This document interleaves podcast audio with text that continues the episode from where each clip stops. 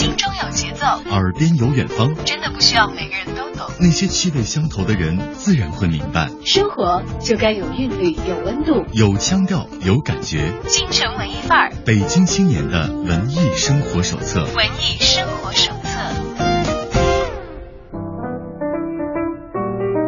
在京城文艺范儿遇到有故事的小伙伴，欢迎大家把耳朵停留在此时此刻的京城文艺范儿节目直播过程当中。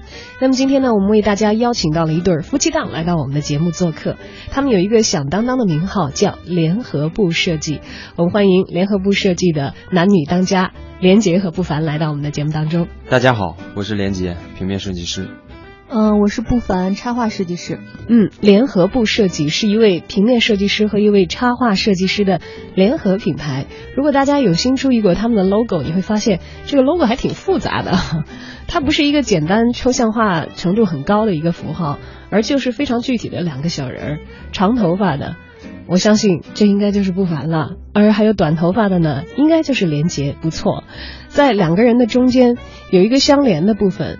每个人就好像，如果大家回想一下这个射手座人头马的样子，都像是一个马首人身的样子，但是他们的背部是连在一起的，共享有一对粗壮的后肢，但两个头呢是背向不同的方向，而且两个人好像都有自己想要表达的东西，一个在喷着唾沫，一个在发着气息。当然，这样描述可能会显得这个其实本来很可爱的画面，显得好像。太俗常了一些，但是在联合部设计这个复杂的 logo 之外，除了他们两个人物的这个造型图标之外，还有中间的 L on B，以及右边的霍真和左边的嘉实。哎呦，呃，两位当家，谁来给解释一下这个 logo 所隐含的全部的意义？这个 logo 是不凡画的，那就请他来说。嗯，其实画的时候我也没有没有想很多。嗯，我就是表达的算是我们两个人平时相处的时候的这种一种亲密关系吧，因为我们两个人工作生活都是在一起，就感觉好像已经是连体人的这种状态。嗯，这个可能在很多人朋友看来，就是觉得我们两个是这种模范夫妻，但是一般模范夫妻背后的这种都是很大的付出，对吗？对，包括我们两个人经常有的时候就是因为工作呀。争吵，然后一直争吵到深夜的时候也是有，所以在这个 logo 里，两个人的嘴都是不闲着的，是吧？嗯，其实我理解，就是简简单的来讲，应该是一种嗯亲密关系中的独立，亲密关系当中的独立。对，因为嗯，像那个辛波斯卡有一首诗，嗯，叫好像是叫《金婚》，讲的就是如果两个人结婚五十年以后。估计其中有一个人会死掉，说的是他的精神会死掉，可能会被另一个人同化，大概是这样的一种状态。但是我们两个人其实认识已经有十十几年，十几年了，但是不知道为什么到现在为止，对各种问题的看法还是不一样，没有一个观点是一样的，并没有完全被 对，并没有完全被对方同化，是吗？对，哎，但是这个很符合一个自然规律，叫做异性相吸。所以最开始在两位初识的时候，是因为对方和自己特别不一样而走进了你的视线的吗？我是这样认为的。我最初见到他，他是一个感觉很洒脱、自由，甚至有点大大咧咧的女孩。其实跟我的性格是不太一样的，所以我当时感觉这可能是一种互补吧。你是什么性格？我就是做事情比较专注、比较认真，可能不能同时做两件事儿，就是必须得安静，有一个状态。呃，做事情都是未雨绸缪的，所以很操心那种感觉，包括旅行前的计划呀，总是催促他要做做这个做那个，但是他总是讲这个我分分钟就能做完，就是对于他来说他觉得很简单，对于我来说好像是天大的事儿，就是必须要做详细的筹备啊和周密的一些提前的预制才可以去完成。对，哎呦。那这样的来说的话，其实有人操心，有人不操心，是一个挺好的情况啊。嗯，要会因为这个而而产生什么矛盾吗？我现在想象不到。会，基本上就是你比如说，尤其是在旅行中，因为我们每年都会出去两到三次去旅行，去出去走一走。呃，在旅行中，其实最容易发生这种争执和争吵，因为我们都比较性格偏向于。尤其是他比较喜欢探险，你不是那种原始森林的啊，就是去陌生的。因为不凡始终跟我讲，就是你比如说走一条陌生的路，这样你的智力会被开发。如果你总是干自己熟练的工作，不用动脑子，你这样可能就会成了驴拉磨了，就是比较麻木嘛。所以我们基本上去外面都是不重复的路，然后就是新的这种规划和方式。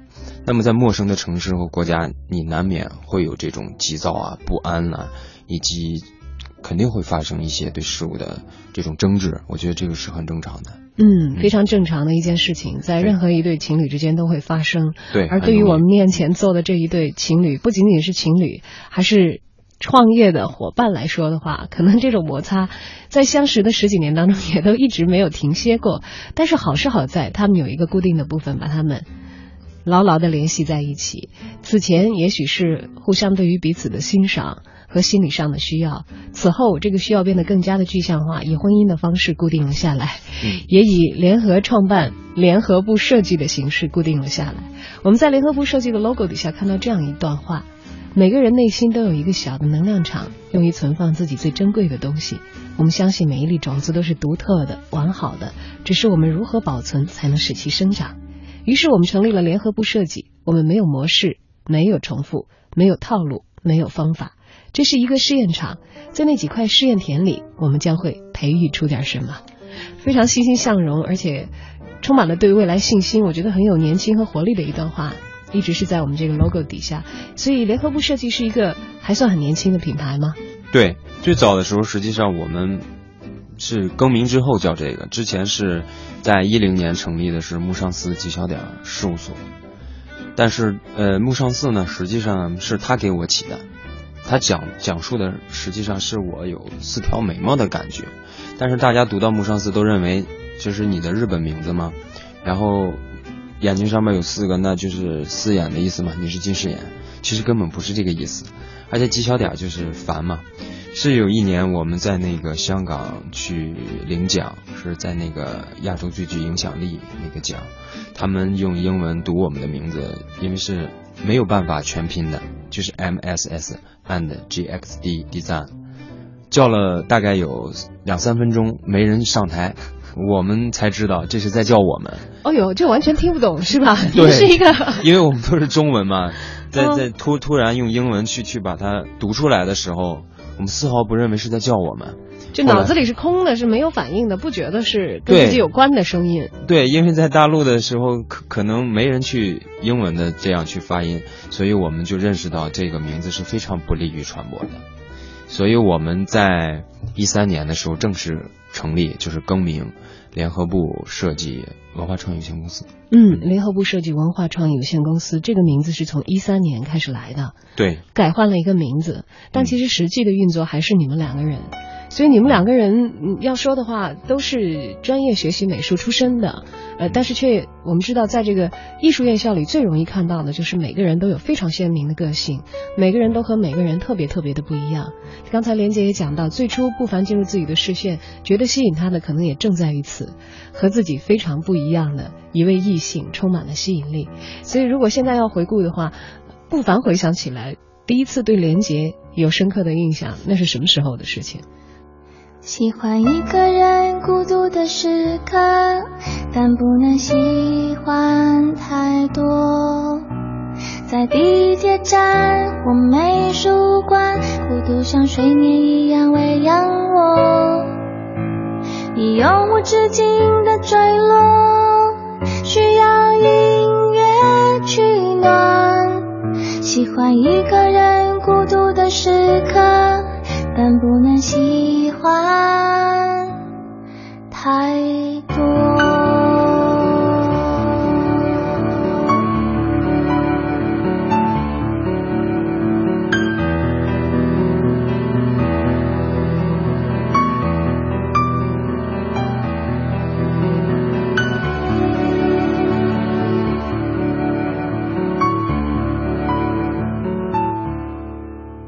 喜欢一个喝着红酒的女孩，在下雨音乐走起的时候，把她送上铁塔，给全世界的人写明信片，像一只鸟在最高的地方歌声嘹亮。喜欢一个喝着红酒的女孩，能不能？花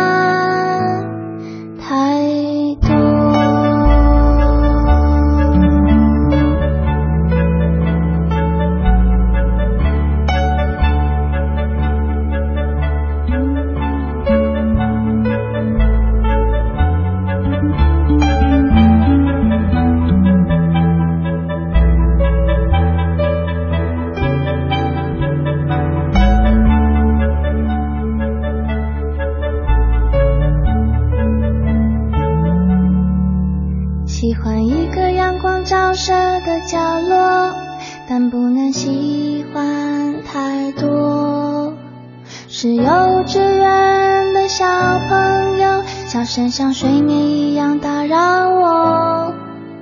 我们轻轻地挥一挥手，迎接照片的伤口。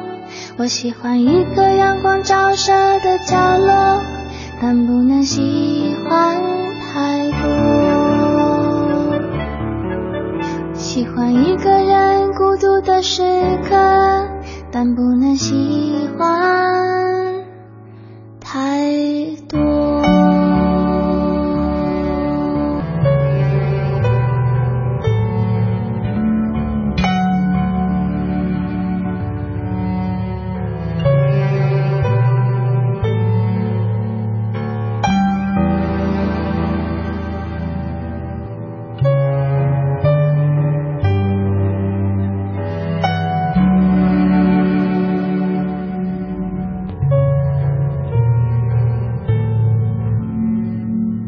为当时我们两个认识是在一个呃文化课补习的一个地方，那就是多大？二十，刚刚二十岁的时候，差不多。哎，我我想一下啊，我是二十二岁，林姐二22十二岁的时候，那会儿不凡我们两个同岁，那我应该也也是二十二岁的时候，嗯，然后我们在那个补习的地方就都是，呃，美术生、音乐生，然后说相声的，然后表演，嗯、就艺考的考前培训班是吗？对对对对，然后可能在班里面他是第一文文化课，我是第二，然后我有一天从那个办公室门口走过，然后就听见里面有一个声音说：“老师，老师，不凡考多少分？” 原来是第一名和第二名之间的链接。对对对，然后然后我然后我就说，哎，这是谁？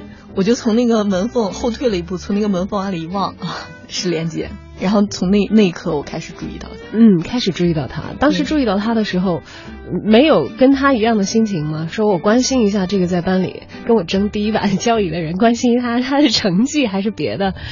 嗯、我开始的时候没有这种感觉，但是，呃，他就开始追我了。哇，而 突然就开始了是吗？对对对，然后他开，我意识到了以后，他就就是他开就开始发起攻势了吧，这算是。后来就是我们周围的一些一些长辈啊、老师啊，他们就是看我们交流的那些东西，都说，嗯，连杰还是很 有很有谱的一个有很有志招数的，对，有有技巧的属于。对，连杰刚才自己说自己是个特别操心的人，嗯所以在那个时候，呃，想要这个获得自己喜欢的女孩的倾心的时候，嗯做过什么功课和学习吗？其实跟现在这个时代比起来，好像都是老一套了哈。就就比如说，嗯、有一个细节，有一次，嗯、夏天很热，然后我看他呢，去拿着一个杯子，接了一瓶自来水，嗯，放在桌上。哎，我就非非常奇怪嘛，因为小时候就不让喝生水嘛，然后我就去超市给他买了红茶还是绿茶，然后后来我们这么多年，我问他，他是因为有热水，他觉得凉的太慢了，所以就接了这个凉水，因为他从小有很好的习惯，就是不喝饮料，然后都是在家吃早饭，嗯，然后是活的生活的比较健康，然后我给他买的就是冰的茶，就是这样。又是高糖的，又是这个 就固定瓶装的饮料啊，然后又是冰的，对，其实主要是这个行为哈、不一定是买什么。再有就是会问他一些问题，就是数学啊或者是什么上的一些问题，其实我都会做，都会做啊，主要是要有一个请对借口教的这个状态啊。我觉得这个可能我来说更那个，就是一点，因为他可能会不好意思。呃，比方说有一次，就是他朝我借卷子，说我有一道题不会，我想看看你的，然后我就借给他了。等他再给我传回来的时候，那个卷子上面就是画的是我的背影，嗯，你看艺术生，人家传递一个卷子，画的内容都可以传递情感的，这和这个。呃，死关着门学文化课的同学互相换一道数学题的答案，这个相比较起来，简直就太浪漫了，是吧？那时候考前班，其实考前班的状态大家都不知道前途和去向最终会落在哪里，所以你们俩是在考前班的时候就认识，有那种互相倾慕的情感在的话，是不是会对着一张志愿表，你的对着我的，一起填填填，全都填一样的地方？您说的那个太理想了，我们都希望是这样，但是基本上现实不是这样的。当时你们填表的时候是这么填的吗？不是，因为我们艺术生是先考专业课，嗯，专业课考完之后回去有几个月的补习文化课的时间。那我就是在考完专业之后回到这个文化课补习的时候注意到他，然后过了大概有一个多月吧，陆陆续续的这些专业课的院校会给你发录取通知书。对，那在这个时候实际上就已经有限的锁定了。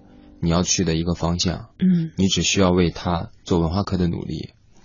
但是每个人我们在填报的时候也不认识，所以基本上报完的学校，我们考的可能都不是同一所。也就是说，你们在进这个补习班的时候，可能都已经完成了这个填志愿的这个工作了。专业课已经考完了，明白？嗯，填志愿是要根据你专业课的录取情况，比如说中央美院没给没给你发录取通知书，你是不能报的。嗯，也就是说，我们确实是开始了这个所谓的啊，其实没有公开哈，算是这种恋情，但是我们马上就面临着可能要分开的这种异地啊，或者怎么样的这种未卜的这种状况状况。对，所以后来到录取通知真正下来的时候，你们俩是去了同一个学校吗？不是，哎，不是。对。可是我们后来看到的答案，你们俩是毕业自同一个学校，只不过是前后脚，并不是同一届的学生，哎。这是不是你讲不好意思，就我来讲是吧？我呢是复读生，我是复读了三年，第一年呢是过的是中国美术学院，但是当年是考的是一个象山的版画系的二级分院，所以当时年轻气盛，同一届的小伙伴都考的不理想，然后他们就说：“你这么年轻，你又是重点高中出来的，你文化课肯定没问题，跟我们一起复读吧。”所以其实那一年复读，我的目标实际上是清华，也就是说，中央工艺以前的中央工艺后来跟清华合掉。但是第二年呢是专业过得很好，清华，但是文化课不够。文化课当时我记得是要五百三十多分，一下子重视起了文化课，再不像以前中央工艺美院的时候，可能对一个比较低的文化分数可以贡献。然后反正陆陆续续中间我就简短点啊，包括也过了第二年复读的时候，又再次过了中国美术学院，但是是本院的新媒体专业。我想我第一年都没去，那第三年都已经考了第三年了嘛，然后也就没没办法去了。实际上是最后一年考的央美的设计设计专业，然后就是录取了。嗯，我当年也是过了一些学校，嗯，像。北影啊，然后中戏啊，但是可能名次的原因，最后我觉得还是保险一点、稳妥一点，然后上的是北京印刷，是这样。这一下子两个人就都在北京要学习美术了，但是却在不一样的两个学校。但现在想想，印刷学院和呃中中央美院的话，其实离的距离也不算太远，也是可以继续感情的一个状况吧。挺远的吧？挺远的。北印是在大兴，我去过一次。哦哦，那我把那个北印和北服的位置可能是记差了。我觉得老师不太远。在花家地嘛，就是在望京。望京的那一片嗯，中间他他也有找过我，我也去过。但是随着就是因为大一嘛，刚刚被释放出来那种感觉，尤其艺术生，就感觉到了一个很自由的天堂。你有看不完的东西，学习啊，然后可能就渐渐忽略了他。他找过我，我们也为这个事情而争吵过。其实我们当时都没有经验，我们不知道如何处理这样的一个问题，对吧？但是我有一次我跟他聊，就是我入学之后的真心的体会。其实我复读了三年，我已经就是踏入校门之前，我就已经想到了，它不可能是一个天堂，因为我已经很很平淡的去接受这个现实了。但是我当然为我做出的这种努力啊，包括这种回报，我是非常欣慰的。我也认为我现在的母校是一个很棒的学校，对吧？但是我去了之后，我发现，我就跟他讲了一句话，我说实际上以你的能力，你比我们班上很多人画的都棒。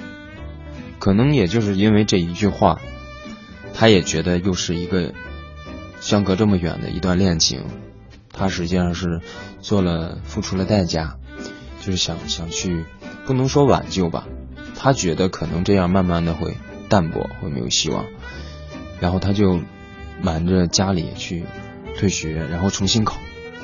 哇，这个决定其实挺重要。这个决定我一开始不知道的，都没有告诉你。他没有跟我商量完虽然其实你跟他说过这个话，但当时并不是说有心希望女朋友退掉学校，然后来考我们学校，来到我身边，并不是这么想的。没错，对。因为作为他的父母，其实根本也不希望他一个女孩将来变成一个女强人，就是养她一辈子，我觉得都没有问题的。希望她安安稳稳、幸幸福福的过一生。没错，而且对于女孩来说，我觉得北印北京印刷学院也是一个非常好的学校，对吧？其实完全足够你将来读研呀或者怎么样，它不一定你的一个本科就一定要读到哪里，对吧？所以一开始我都没有想到，是中间他退完之后，已经开始进入到。重新学习专业，在在补习文化的时候，我才知道这个这个消息。哇，那这么重大的决定，不凡居然没有跟连杰商量过，居然也没有跟家里商量过。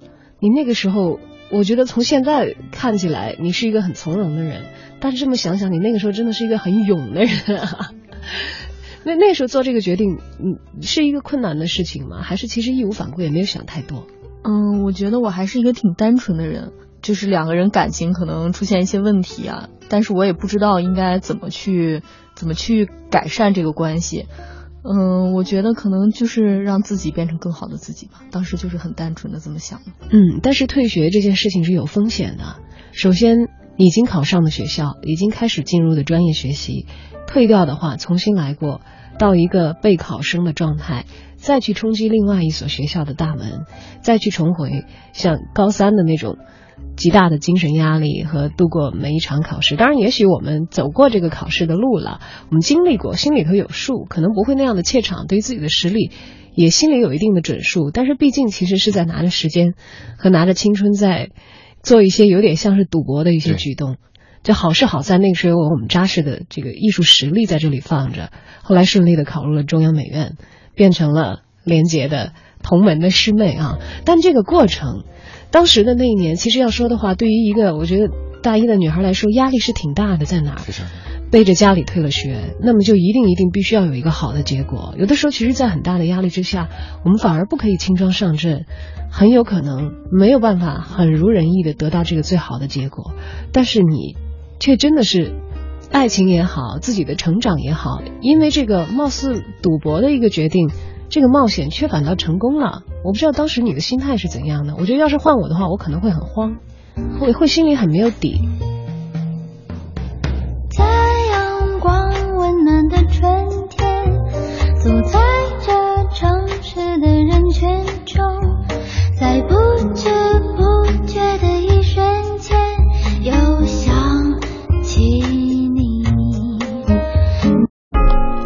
们也许认为你疯狂。就像你认为他们太过平常。如果可以选择，你愿意变成谁？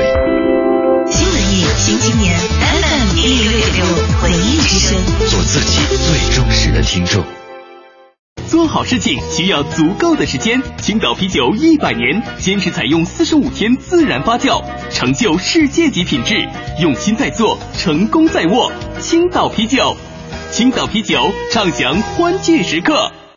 为市花月季写歌，有才你就来！登录二零一六世界月季洲际大会官方网站，参与会歌征集活动。美丽月季，美好家园，用你生花妙笔为大会谱写经典好歌。热烈庆祝北京嘉达集团成立二十周年！北京嘉达雪佛兰诚邀您到店赏车，试乘试驾，更多惊喜，欢迎致电零幺零八三六九六零六零。嘉达，您的汽车专家。如果晕车就用飞赛乐飞赛乐出门旅行带上飞赛乐飞赛乐新一代晕车药就是飞赛乐没有晕车只有欢乐。国药准字 h 一零九七零零八三晕车当然飞赛乐华塑制药。太平洋直销车险与您共同关注路况信息。塞车拥堵，大车小车川流不息，太无常。追尾剐蹭，拍照取证，报警报险，别慌张。我是高清高品质行车记录仪，我为您全时保驾护航。即日起投保太平洋直销车险，就有机会获得高清行车记录仪幺零幺零八八八八。三元桥凤凰汇购物中心提示您关注路况信息。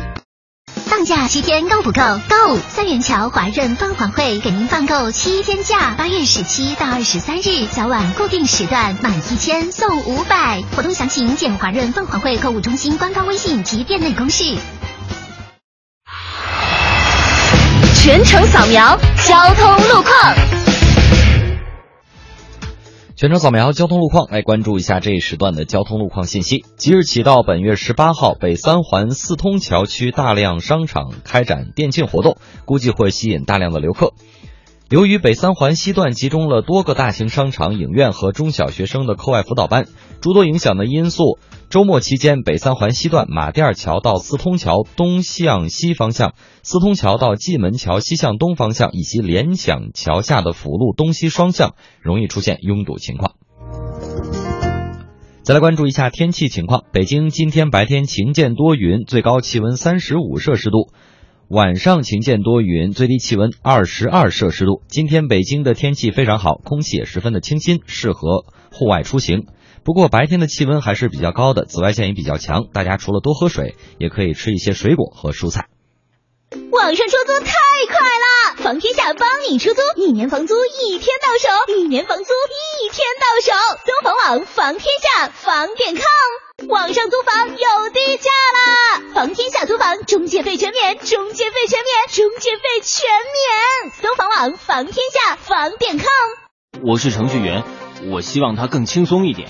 我是白领，我希望它更安全一点。我是奶爸，我希望它更多一点。我是千亿理财，满足你的每一点。现在微信关注千亿理财即可获得两千一百八十八体验金。合作过的都说好，文艺之声，一个越来越好的平台，现诚招广告代理，咨询电话幺八六幺零幺零八五八六。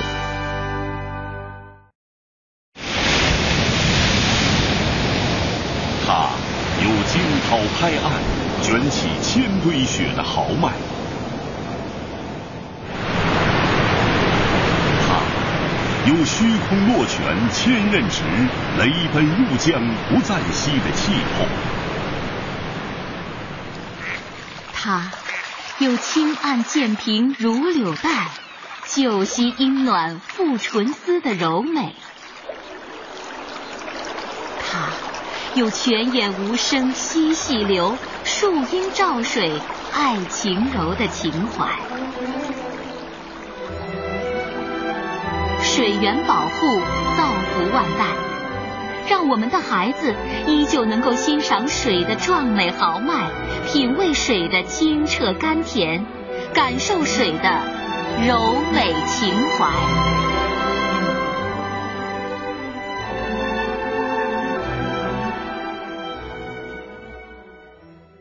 讲文明树新风公益广告。心中有节奏，耳边有远方，真的不需要每个人都懂。那些气味相投的人，自然会明白。生活就该有韵律，有温度，有腔调，有感觉。京城文艺范儿，北京青年的文艺生活手册。文艺生活手册。嗯，我的心态，因为。嗯，我这样说好像感觉有点自大，但是在我的生命中，我觉得经常有奇迹。嗯，就比方说，其实我没上过高中，所以我考北印的时候，在我家里看来已经是奇迹了，因为我可能刚去文化课补习的时候是考二百多分的，然后就补习了以后就能考上北印，其实也算是一个不错的学校，在在家里面看来就觉得，哎呀。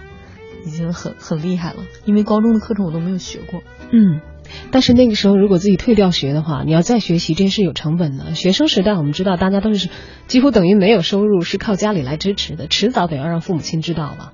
什么时候告诉他们的？而且我的经历可能还不太一样，因为我可能上学的时候是上的中专，然后中专毕业了以后，我就去，因为我从小就就很喜欢旅游嘛，梦想当一个导游，然后我就去当导游，然后又去广告公司做设计。我是工作了几年以后又回来考的学。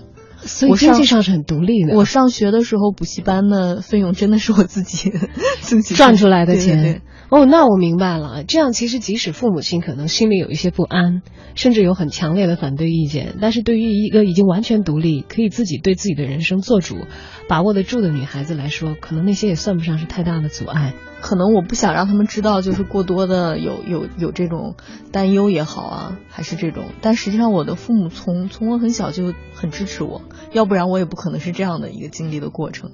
他们还是比较相信我的尊重你，对对对。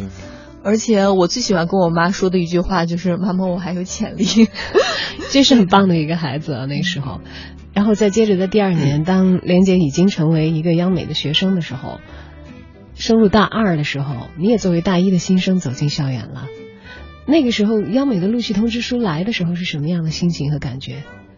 嗯，挺平静的，我觉得应该差不多。因为其实连杰也给了我挺多帮助的，因为他毕竟是有经验嘛。我以前没有考过央美，不知道需要准备一些什么，也都是他告诉我。嗯，这我算是。走了捷径吗？有人趟了趟道，然后自己壮着胆子往前走，但这一步走得很漂亮。那这样的话，其实曾经短暂的遭遇两地分开，有可能恋情不保的那一对小情侣，进入到在同一个校园里生活了，是不是此后的日子就开始浪漫起来？像我们经常会在一些青春爱情片里所看到那些校园恋情一样，充满了纯美、不谙世事等等等等。还是因为其实此前大家都经过多次的考试，进入理想的学府，还有包括。像不凡曾经有过从业的经历，其实也许会对于人生有着更加充实的一些思考。觉得那个时候的校园生活是什么样的状态？感觉 就是很快，一眨眼就就过去了。对，真是这种感觉。嗯，就记得当时他入学啊，我们这一届大概有很多人就就知道这个事情大概，但是好像从没有这么系统的像您一样这么去了解。他们可能就觉得莲姐以前的一个一个女朋友来了，然后大家都会，包括女生就会慢慢的都会疏远。哦，就就一下，对对对，真真的，女友带着气场就来了。对，可能就是自从他出现之后，可能也就决定了，很自然的变成一种决定。因为我觉得他这样去做，已经不是说很简单的一个决定，或者是一个一个偶然的东西。这其实是在走人生的关键的步伐。对，因为这种赌博，可能现在比如说大家问我让你这么去做一次，你有没有勇气？我可能会说有，但是实际上不一定。你像艺考生，包括文化课这种考试，有很大的一个变数的，也就是说风险是非常大的。嗯。而且最关键是，有时候不是说输在你的能力，是输在了一个心态。就是走过的人，您可能比如说刚才讲的。他会驾轻就熟，但是我真正认为，当然是像我这种经历啊，没有那么顺利的。我们这一届有很多都是应届考上的，像我这种经历的，基本上你经历过一次，你不想再经历了，而不是说我熟练了我再来一次，跟跳水啊运动员还不太一样，不是一样的。对，每一次都会不一样，那个压力会变得其实越来越大。对，就就跟考题和热点一样，可能今年是几个代表，后年就是。又又怎么样？就是它时时都会在变化，题目呀各方面都会在变化，嗯，包括艺术考试的题目也会在逐年变化。其实我现在我都认为，考上名校也好，或者是理想的大学，只是你人生的一个开始，不能代表什么的。因为你真正内心强大，你优秀，你上哪个学校都能出来。也就是说，曾经我舅舅讲的，如果你是金子，你就一定会发光。所以，我现在总结回来，实际上母校给予我的更多的是一种思考方式，就是自学的一个能力。母校美院从来没有给我讲过关于技术怎么样，你去怎样去做商业，怎样去去做一个标志、一个品牌，从来没有讲过。那么，我就觉得我人生的前半段是在母校里学习的，那么后边的学习需要我到社会上。去学习，无论你是做独立设计师还是成立公司，都是要后天去补的。嗯，不管是在学校里学习的前半段，还是步入社会的后半段，非常幸福的一点是，不凡和连杰始终将相伴。从团聚了以后就没有再分开过。而对于不凡来说的话，校园生活是怎样的一段回忆呢？刚才连杰说特别的快，觉得你到学校以后，对身边的其他的人好像就退散了。是有了，是是有这种身边拉了仇恨了，拉仇恨，对对，没小伙伴了。你看，对对有。嗯，但是我觉得大学，嗯，我们两个人就还蛮稳定的。比较正常哈，对，也不是很张扬，我觉得。嗯，各自专心自己的学业，嗯，也没有特别腻，是吗？也不是各自专心自己的学业吧，也也算是如有他助的这种感觉。就比方说，像那个，可能我们班主任老师从那个教室门前走过，就说啊，不凡你又找了枪手，就我经常做作业拉他帮我做，是被老师看出来 是吧？是，嗯，包括，嗯，我最后最后毕设的那一年。他就像是我们工作室的 那个进修生一样，对 对对，就整天赖在那儿不走。对我那个桌子可能就这么大，然后还得画出一块给他，大概是这种感觉。一直相伴，一直前行的感觉，安稳的校园生活嗖的一下子就过去了。而当脱离校园这样的一个环境，要面向社会的时候，虽然以前大家都有过面向社会的经验，但对于那个时候的一个年轻人来说，还是这个经验是比较浅的。我们知道有很多美院的毕业的同学走上了不一样的道路，有的可能从事跟商业相关的艺术活动，有的可能保有纯粹的艺术梦想，走上了艺术家的道路，还有一些人可能甚至就舍弃自己原来的专业，其实并没有干太多和自己学习的技能相关的事情。而你们其实，在自己的行当里扎了下来，变成独立设计师，到现在为止还做得很漂亮，变得羽翼越来越丰满。我想知道刚刚离开校园的时候是怎样的一个状况呢？其实那个时候，甚至连我们品牌的名字都还不是现在的样子。嗯，那会儿的你们是什么样的？刚毕业的时候，我觉得挺青涩的，因为他比我晚一年嘛，等于是我做完毕业设计，我有一年的时间去缓冲，因为我很清楚也做好了准备，他毕业之后我们就会领证，然后结婚，基本上就是这么一个时间。那么我做完毕业设计，实际上已经。已经很辛苦了，因为长达不到一年吧。然后做完毕业设计呢，紧接着就是零九年的 EcoGrada，呃，世界平面设计大会，也是这个重任落在了美院的这个肩头，尤其是我们工作室，就是没白天没晚上的去去干活，嗯，当然是免免费劳动力啊。然后就在这个时候又做了另外一个作品，就是获了很多奖项，包括。红点奖啊，最具影响力的金奖，做了一本向往一。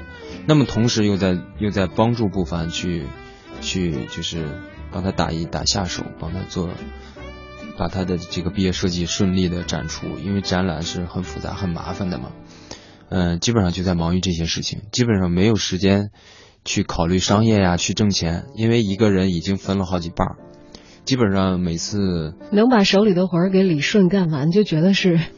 对，很幸福的一件事情。基本上就是全工作室的人就工作室睡，工作室吃，然后晚上到三四点还在画图，偶尔实在太辛苦了就躺一会儿，然后起来之后就打游戏，就联网打游戏，就就这种状态，挺不良性和健康的哈。说到熬，对熬，但是最后呢也是算是有一个。挺欣慰的回报，就是我的毕业设计获了一个东京 TDC 的一个书籍设计最高奖。哦，毕业设计的时候就拿国际奖哎，那这样你算少年成名了？嗯，还行吧，当时是这样认为，但是实际上这个奖项现在也平淡了。当时获完之后真的很兴奋，因为这个奖我觉得太难了，就是除了我的师兄拿过两次，现在目前要到一五年为止，大陆应该是有。三四个人吧，三四个人拿过这个奖。当时拿完这个奖，也是我毕业之后的一个转折，就是可能有有了自信心，就是决定了走独立设计师这条路，没有进什么所谓的国企啊，再去设计公司，就想也也没有觉得必须要自己干，就是自己喜欢，觉得适合，所以就感觉自然而然的。其实有时候不是我去选择了这个道路，是这个道路在推着我去走。往前走着走着就走到今天这一步来了。对，那个时候获奖的时候，步伐应该也是挺高兴的吧？跟他一起去日本领奖。对对，我算是配搭着去了。嗯，当时我去跟他领奖的时候，正好是我在做自己的毕业设计。呃，我就这边毕业设计做到一半，我就撂下跟他一块去了。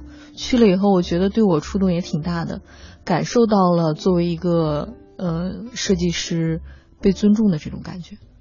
嗯，因为可能是领奖领奖者的这种原因，去了以后，很多设计界就是我从说那个一点，从小就很崇拜的人，对你都是很尊尊重的。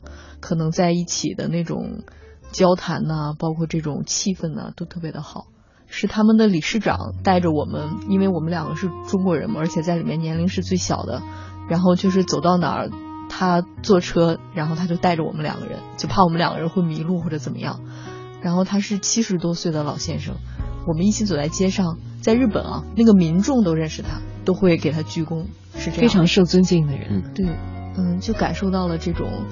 整个日本对设计界的这种重视。今夜还吹着风，想起你好温柔，有你的日子分外的轻松，也不是无影踪，只是想你太浓，怎么会无时无刻把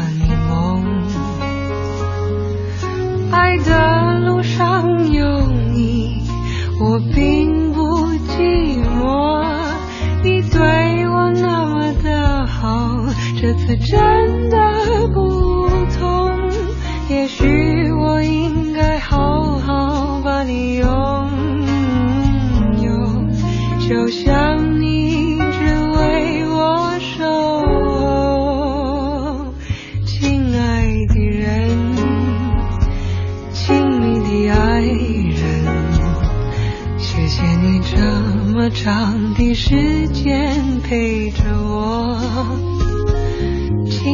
的人，亲密的爱人，这是我一生中最兴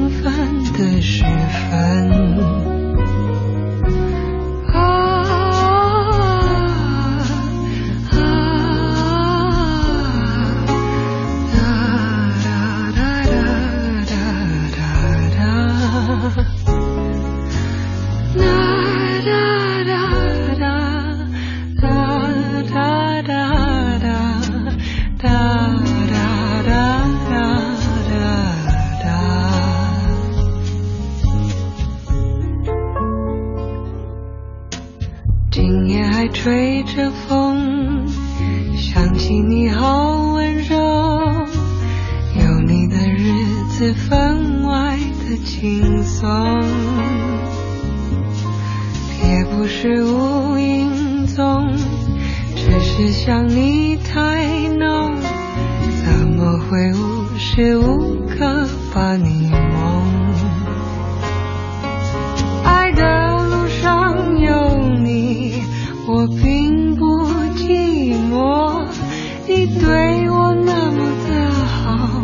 这次真的不同。也许我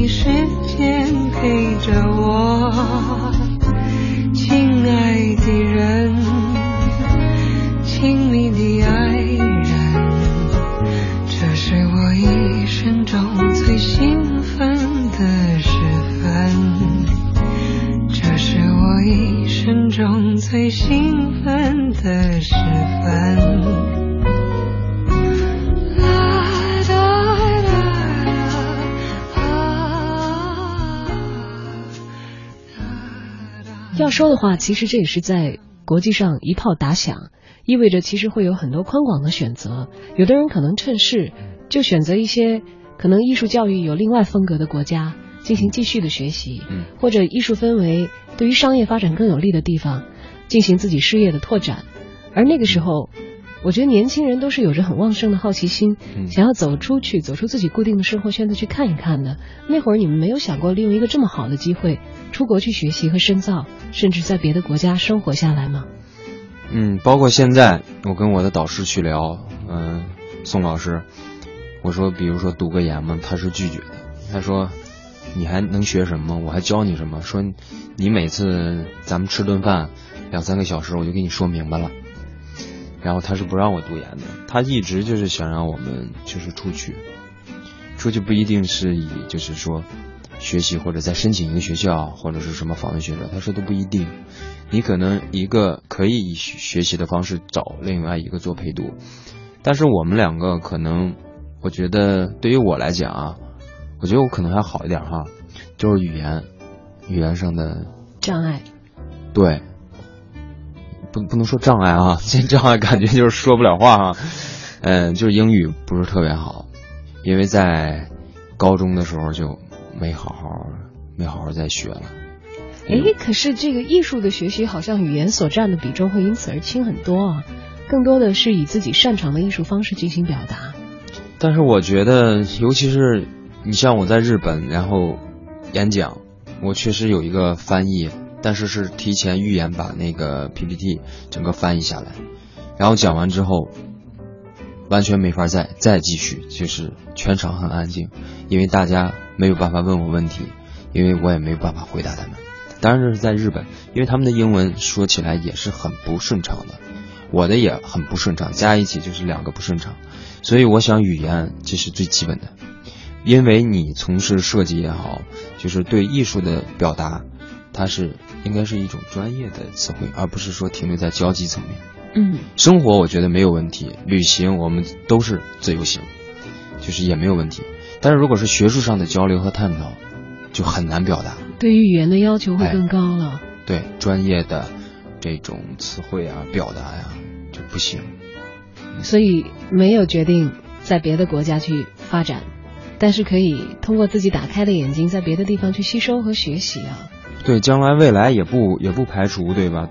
就是一年两年的学习，但是我觉得我们两个还是，他是比较随性的，我虽然严谨，但是我也是相信，觉得时机到了，可能你就会这这样去选择，而不是说我为了出国，为了考研，为了获奖去干某一些事情，我不会。那样可能跟自己做事的方式就反过来了啊！我手里拿着一本小书，这个其实是不凡和连杰在去年的时候推出的一本作品，《世间最浪漫的事都是免费的》，有小小的图，也有小小的文字。随手翻到一页，是两个书的封面，一个叫两个人的书，另一个也叫两个人的书。但其实你从这个美术的角度来看的话，它是一个系列，但是不一样的两个图。这是你们什么时候做的？十年前的一本书。十年前的那那会儿还在学校吧？这是我们刚刚认识。刚刚认识。我追他的时候，对。就是还没有进到中央美院的时候做的。对对对。这算是情书吗？没错，是情书。天哪！哎呦，现在看到这个情书是什么感觉？我觉得其实现在我看起来都还很新鲜的。对，这个实际上是一本书的正反两个面，然后我我从这面开始画，里边有画有文字。他从封底开始，比如说另也不能算封底哈，都算封面。从另另一边开始画，然后两个人最后画到中间。哇，像两个人相遇的过程，非常的奇妙。而随便再翻一翻这本书，又你又发现了一个很奇特的事情，有两个小朋友的照片，毫不意外的一定是不凡和连杰小的时候，让人一下子怀疑你们真的是在这个补习班的时候认识的吗？为什么在那么一丁点儿小一两岁的时候，会骑着同样的一个木质的小象，同样的在异光照相馆摆着差不多同样的 pose，留下了一张珍贵的童年的黑白照片？这是怎么回事？因为我们两个老家是一个地方嘛，这样补习班才能是一个地方。嗯、呃，当时老家就有两个照相馆，我记得一个是人民人民照相馆，另外一个是一光照相馆。人民照相馆我也去过，是当时我们的老师上小学的时候带带着我去拍了一个一寸黑白的免冠照片，所以顾名思义，一光就是拍艺术的照比较多，拍艺术照比较多。那我们结婚前我才发现这张照片，就是同一个照相馆，其实是为了结婚做那个大的屏幕给大家演示的东西才找到的吗？实际上呢，是我一直就觉得我们结婚的东西一定是我来做。那么之前我是做了三个版本的请柬，都被否定了。是后来实在是想不出来了，当时就觉得给自己做东西啊太难。嗯，然后他就找到了这张照片，当时也没有说就惊讶的不得了，因为这个我们毕竟是一个地儿的，这都是意料之外、情理之中的事儿。所以拿它就做了这个情节。所以这个左边右边两个，哪个是你，哪个是不凡？嗯，花衣服的是我，花衣服的居然是 连杰，然后素衣服的是不凡，是吗？对。但乍一看，两个人可能会反过来，会觉得男孩比较像女孩，女孩比较像男孩。对我，我小时候就是长头发，然后当女孩来养的那种。穿的花衣服啊。对。在这张照片再往后翻，就翻到了他们的喜帖。呃，喜帖有一个横批叫“相对向”，上联是“向左向右向中间”，下联是“缘起缘定一线牵”。为什么先看到横批呢？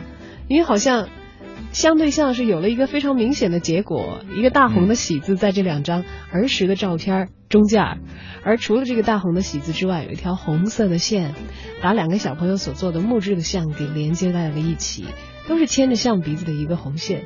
嗯，其实这个请柬做的时候，我再补充一下哈，就是那个红线，嗯，几百份请帖都是连接自己穿的，就是他熬熬夜在穿那个线，因为他去印厂的时候，他要求很很高，就是那个线的长度要是一样的，然后背后要打两个结，然后再拿那个那个火烧一下，就是为了让它不脱落嘛，所以都是他。自己亲力亲为去做这些事情，我觉得不变的那些东西，就是设计的风格也好，还是做事的态度也好，我们就是秉承的有有有几个原则，一个是所有的事情都是从内容本身出发，它的形式不是不是我们后来创造出来的，其实那个形式本来就在。第二个就是我们两个人做设计从来不用二手的，就是。所有的东西都是从最开始开始发掘，都是从根里面长出来，很很稳稳的。而在这一点上，夫妻两个人的理念高度的一致。虽然在具体的方案呈现上，会不断的有来自对方否定的意见和不赞同的声音。虽然背靠着背，但是骨肉早已经相连，而血液传递着消息，从一颗心到另一颗心。我们有四条手臂维护自己，但我们只能打击面前的敌人。谢谢两位，谢谢，好，再见，谢谢。